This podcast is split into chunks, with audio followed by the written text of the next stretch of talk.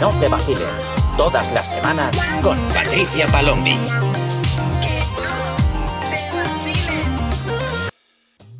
¿Qué pasa, gente? Sí, yo soy Patricia Palombi y estás escuchando un episodio más de Que no te vacilen, el podcast donde hablamos sobre las relaciones de la generación Z y de la generación millennial. Esta semana estaba muy dudosa sobre qué tratar, qué tema tratar, porque tenía muchas cosas pendientes, tengo un montón de sugerencias que me habéis hecho, tengo un montón de temas que tratar, pero ha habido una cosa que me ha llamado muchísimo la atención. Y es que había varios mensajes esta semana que tenían algo en común. Y tanto esos mensajes como las preguntas rápidas que he hecho en la cajita hasta de preguntas y respuestas durante la semana, ha habido varios casos que, independientemente de que fueran buenos o fueran malos, tenían como denominante común el hecho de no querer molestar. Y a mí es algo que me ha llamado mucho la atención. He tenido varias historias de chicas que me han preguntado, em, digo chicas porque todas eran, eran mujeres, curiosamente, y todas me estaban preguntando cómo hacer algo, cómo comunicar sus necesidades a pesar de tener miedo a molestar. Había una que me preguntaba, oye, ¿cómo puedo proponerle a este chico con el que estoy empezando a quedar un plan? Porque es que no quiero molestarle, pero quiero quedar con él. Luego había otra que me decía, es que estoy en esta situación con mi pareja, que no quiero hacer ciertas cosas, pero es que me da miedo molestarle diciéndole lo mío, que se moleste él o no sé qué. Luego había otra que me acuerdo que decía que, no sabía cómo comunicarse con un chico con el que estaba quedando, que no le estaba gustando la situación o no le estaba gustando el comportamiento que estaba teniendo, pero que claro, que como no eran pareja, pues que le daba miedo que al comunicarse pues él se molestase y que claro, que luego además siempre que lo había hecho en otras situaciones previas, que al final cuando se comunicaba encima, luego acababa saliendo mal y se acababa quedando sola y que entonces luego pensaba pues que no debería haberlo hecho y tal. Aquí veo varias cosas, ¿vale? Y la cosa es que Quería ser más precisa a la hora de explicar esto porque creo que el tip que voy a dar hoy es algo muy útil que a mí también me sirvió.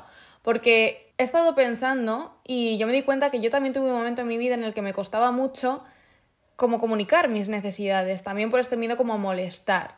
Y estoy pensando en qué me dijo a mí mi psicóloga, fui a mi librito que tengo, bueno, mi librito, no, mis libritos, creo que no lo he dicho nunca. Yo tengo como mis libritos de terapia y creo que son muy útiles, entonces os aconsejo, primero que vayáis a terapia, eso 100%, pero segundo que si ya estáis yendo, llevéis como un diario en el que apuntéis todo lo que os va pasando, tanto vuestras rayadas mentales como lo que vais viviendo, como la solución que os da luego vuestro terapeuta, porque es una manera de llevar una línea en la que vosotros objetivamente vais viendo la evolución, vais viendo que dónde, dónde estabais, en qué punto estabais, lo que habéis superado, Además, cuando volvéis a tener este problema, porque mm, obviamente estamos programados de cierta manera y hasta que no cambiamos nuestro comportamiento a base de ensayo-error, ensayo y error, pues cometemos muchas veces el mismo, em, el mismo error. Entonces sirve mucho volver a ese cuadernito y mirar cuál ha sido la respuesta lógica que nos ha dado nuestro terapeuta cuando hemos vivido esa misma situación previamente. Y es una manera de avanzar muchísimo más rápido.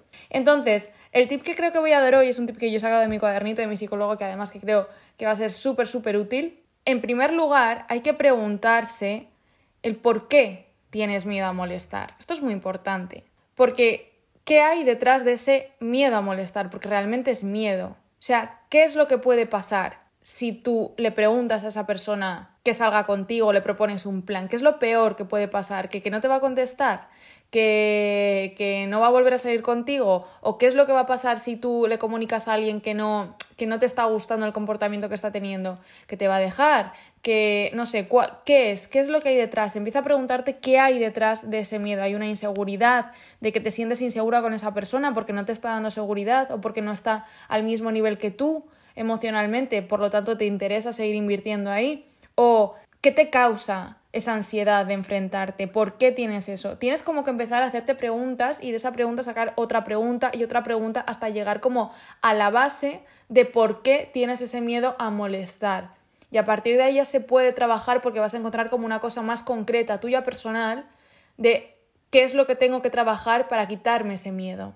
Y luego el tip más importante, aparte del tema de molestar, es que como os he dicho antes, una de las chicas me, recalcó al final una cosa que fue lo de al final sale mal y pienso que no lo debería haber hecho, o no pienso que no, no lo debería haber dicho, o no me tendría que haber comunicado porque al final pues acabo mal y no sé qué. Aquí esta chica, eh, yo veo dos cosas. Una está teniendo un tipo de distorsión cognitiva y varias distorsiones cognitivas, y ella está teniendo una de ellas, y por otro lado puede que también esté teniendo una profecía autocumplida. Entonces, os voy a explicar las dos cosas.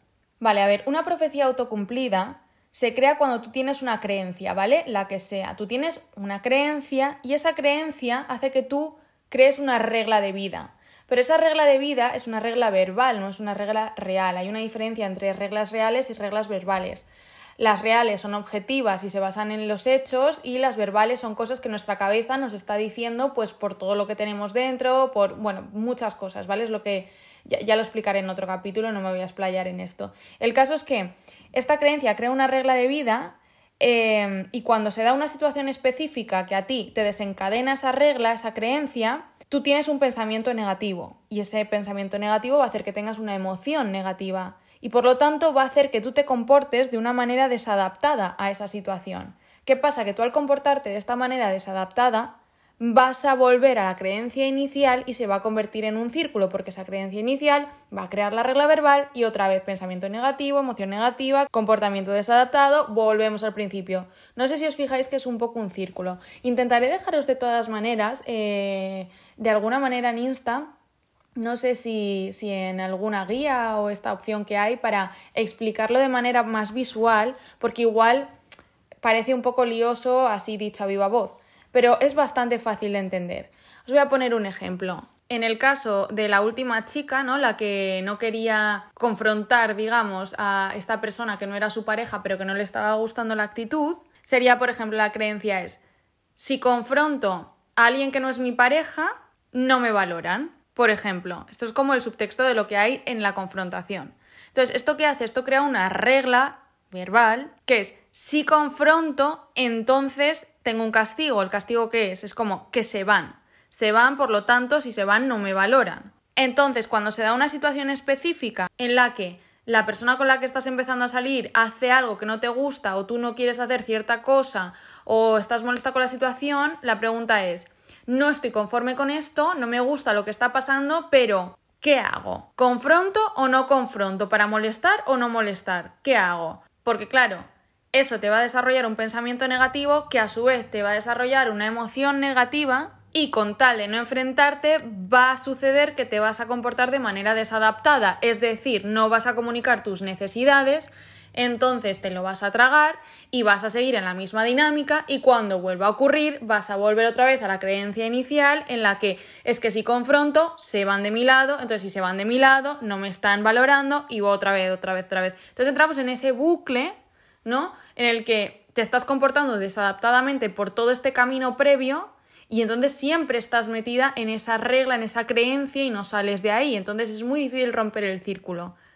Y luego, por otro lado, lo que he visto ha sido que me parece que hay ahí como una distorsión cognitiva. Eh, bueno, para empezar, una distorsión cognitiva, por si no lo sabéis, eh, son como maneras erróneas que tenemos de procesar la información. Es decir, nosotros como que malinterpretamos las señales para darles forma generalmente negativa de, cómo queremos ver la situación, ¿no? Para justificar nuestra, nuestra manera de ver las cosas. Obviamente hay varias, eh, si queréis las podemos ir viendo, pero en concreto aquí me parece que hay una que es como el adelantamiento, la predicción de futuro. Dices que al final siempre sale mal y entonces luego pienso que no debería haberlo hecho y, y tal. El siempre sale mal no es una realidad tú ya estás dando por hecho que va a salir mal siempre que lo haces y no es así. Es una predicción de futuro y una generalización, ambas dos, porque claro, ya estás dando por hecho que siempre que lo haces va a salir mal y cuando lo hagas va a salir mal. O sea, no hay error. Y no es una realidad, porque no es algo objetivo, es una cosa subjetiva que te has metido en la cabeza de que siempre que hagas esto va a salir así. Y esto no es ciencia, que a ti te haya pasado algo en una situación previa no significa que siempre te vaya a suceder lo mismo. Esto no es la ley de la gravedad, que 100 de 100 veces vas a tirar una manzana y va a caer al suelo. Puede ser que a veces tú hayas comunicado tus necesidades y no te hayan comprendido, pero eso no significa que siempre que vayas a expresar tus necesidades no te vayan a comprender. Puede que haya veces que sí, puede que haya veces que no. Entonces, con todo esto, ¿qué sería conveniente que estas chicas, cuando sintiesen que están molestando o tienen esta sensación de inseguridad, ver de dónde viene, ver si hay una creencia y de fondo, por qué lo están haciendo y sobre todo preguntarte para indagar en la pregunta de base. Es como estoy molestando, ¿por qué tengo miedo a molestar? Y es más, una vez que ya hayas indagado en esa línea de por qué, porque tengo miedo a molestar, em, es porque me siento insegura, por qué me siento insegura, porque me causa ansiedad, si me causa ansiedad, por qué me causa ansiedad, cuando ya hayas cumplimentado toda esa línea de pensamiento, digamos, yo además iría más allá y sería como, vale, ¿y si, ¿y si molesto, qué? O sea, ¿y si esa persona se molesta, qué? ¿Qué pasa? Porque cuando realmente empiezas a preguntarte estas cosas, ¿y qué? ¿Y qué pasa? Si molestas, ¿qué pasa? Te das cuenta de que luego no es tan grande el problema como tú lo piensas. Muchísima gente que tiene este miedo al confrontamiento directo o al conflicto, digamos, y el conflicto no es tan grande, el conflicto no es malo, el conflicto sirve para solucionar muchas cosas, para aclarar cosas, para avanzar. Se necesita el conflicto para avanzar en la vida. Y en todo tipo de relaciones, no solamente de pareja, tú necesitas tener conflictos con tu familia, con tus amigos, porque al final va a haber ahí un choque de intereses, porque es utópico pensar que en una relación del tipo que sea todo va a fluir y todo va a ser eh, happy flower y, nunca va a pasar nada malo. No, pero cuando hay, un choque de intereses está bien que eso se hable para saber si hay que remar en la misma dirección o cada uno tiene que remar por, por su lado, porque si no es una pérdida de tiempo, es una pérdida de vida. Hazlo y si molestas es como, bueno, ¿y si molesto qué? ¿Que se va, que no me va a contestar? ¿Y qué? Pues que, que le voy a perder. ¿Y qué? ¿Y qué? Si una persona que le preguntas de hacer un plan y te dejan leído, ¿qué? ¿Qué pasa con que te deje? Te está haciendo un favor. No, es que si le digo que no me gusta lo que está haciendo en la relación, se enfada. ¿Y qué? Que se enfade. No, pues que si se enfada, pues no sé, que igual me deja. Vale, ¿y qué? Y que no pasa absolutamente nada. No pasa nada. Tú puedes estar perfectamente sola y si además esa persona te deja porque tú has comunicado tus necesidades de manera asertiva y te deja porque se enfada, es que te está haciendo favor. Volvemos a lo mismo. Seguramente esa persona no esté cumpliendo con tus necesidades, con tu lista de valores, con lo que tú quieres en una pareja, porque no creo yo que quieras una pareja a tu lado que cuando tú hablas de tus necesidades o expresas lo que sientes, te mande a tomar por culo, ¿a que no? Que igual sí me dices, sí, sí, es que me encanta esto en una relación, no sé, pues entonces también vete a terapia, porque tampoco es normal. No, obviamente, entonces, si lo que quieres es una persona asertiva y la otra persona hace esto, pues mejor significa que no es la persona para ti. Ese es un poco el resumen de eh, el hilo de coincidencias que veo esta semana en los mensajes con el tema de no molestar, del miedo a, a hablar, el, el miedo a que la otra persona pueda reaccionar de verdad, mm, buscad la base de por qué os está sucediendo esto. Supongo que cada persona es diferente, cada uno tiene una base diferente, un porqué diferente. Investigad si os ha servido el tip de, de la profecía autocumplida, investigad también sobre las, las distorsiones cognitivas y daros cuenta de cuándo os está sucediendo. Porque cuando tú te das cuenta, a mí yo desde que aprendí las distorsiones cognitivas me doy muchísima cuenta de cuándo yo estoy teniendo una y cómo frenarla. Y también cuando la gente de mi alrededor, que yo creo que esto es lo más importante, cuando la gente de mi alrededor las está teniendo. Porque muchas veces además nos dejamos llevar por la histeria colectiva. Y cuando aprendes esto te das cuenta de que yo qué sé, eh, pues mm, tu pareja ya está teniendo una distorsión cognitiva, entonces es como, vale, vale, a ver, que esto no es objetivo, que esto es esta persona que se está dejando llevar por su paranoia, o tu madre o tu padre es como, uy, uy, cuidado, no voy a meterme, no voy a involucrarme en este bucle mental porque es una paranoia suya, o sea, es, es como su forma de ver las cosas y no es una cosa realista, entonces aprendes a que eso no te no te afecte tanto, no te, sepas mantener en tus propios pensamientos y a mantenerte en tu propio punto de vista cuando lleguen este tipo de situaciones. De todas formas, como os he dicho al principio, intentaré dejaros toda esta info de alguna manera para que podáis leerla y verla como de manera más visual porque entiendo que puede ser un poco liosa. Y de verdad que me parece un tip súper útil, es una manera de ver la situación de manera muy objetiva y que si poco a poco vais aplicando vais a ver cómo vais a ir modificando este miedo que tenéis o esta manera de enfrentaros a las cosas. Bueno, espero que os haya servido el episodio de hoy. Ya sabéis que podéis mandarme cualquier cosa, cualquier mensaje, idea, tema que queréis que trate al insta del podcast, arroba que no te vacilen. Yo os intento contestar a todos los mensajes, pero hay muchísimos, por favor, un poco de paciencia. Si tardo un poquito, perdonadme, pero tened un poco de paciencia porque intento contestaros bien a todos, entonces estoy un poco saturada, pero no os preocupéis que en cuanto pueda os voy a leer 100%. Y no olvides seguirme en mis redes sociales, Insta y TikTok como arroba patpalomi para no perderte ninguna novedad al momento. Te espero en el próximo episodio. Que no te vacilen. Eh, que no te vacilen. Tía, que no te vacilen. Que no te vacilen. Todas las semanas con Patricia Palombi.